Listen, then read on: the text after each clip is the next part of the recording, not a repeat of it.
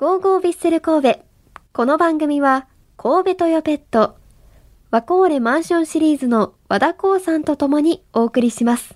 サポーターズゴーゴーはい、今日から始まりました新コーナーです。えー今シーズンのヴィッセル神戸では、できるだけヴィッセル、ゴーゴーヴィッセル神戸ではですね、できるだけヴィッセルのサポーターの皆さんと会って、インタビューをね、していきたいと思います。えー第1回は開幕戦ノエスタでヴィッセルサポーターさんにお話を聞いてきました。3組続けてお聞きください。どうぞ。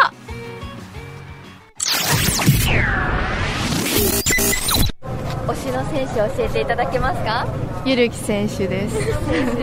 いいの選手2人ともサイドの選手ですね。今年のヴィッセルに期待することとかこうなってほしいなみたいなのあります？えー優勝してほしいです。同じく。今年のヴィッセルに期待することは何でしょうか、やっぱり大迫の代表復帰ですね、チームとしては？チームとしてはやっぱりもう、なんですかね、あのちょっと去年は不甲斐なかったので、えっとまあ、絶対上位には入ってほしいんですけど、まあ、やっぱり ACL 目指してほしいですね。妻でその友達。楽しみです。この日をみんなで待ちわびてました。えー、いっぱいおるやんおるやんもしそれぞれおるや。んゆるきが好きです。どんなところ好きですか？顔が えー、私は酒井豪徳選手が好きです。どんなところが。ストイックなところですかね。そうじゃなかったえー、僕はイニエスタです。すいません。何も落ちなくて。せーの。ゴーゴービッセルは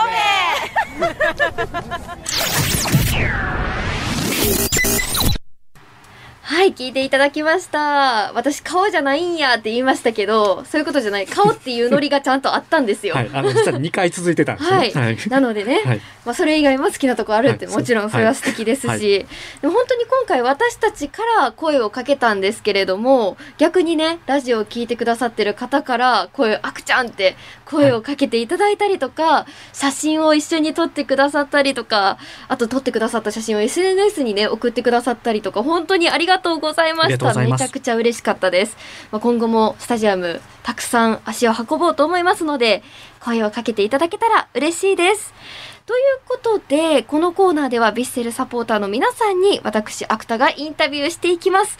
どんどん声をかけさせていただきますので、その先はよろしくお願いします。以上、サポーターズゴーゴーでした。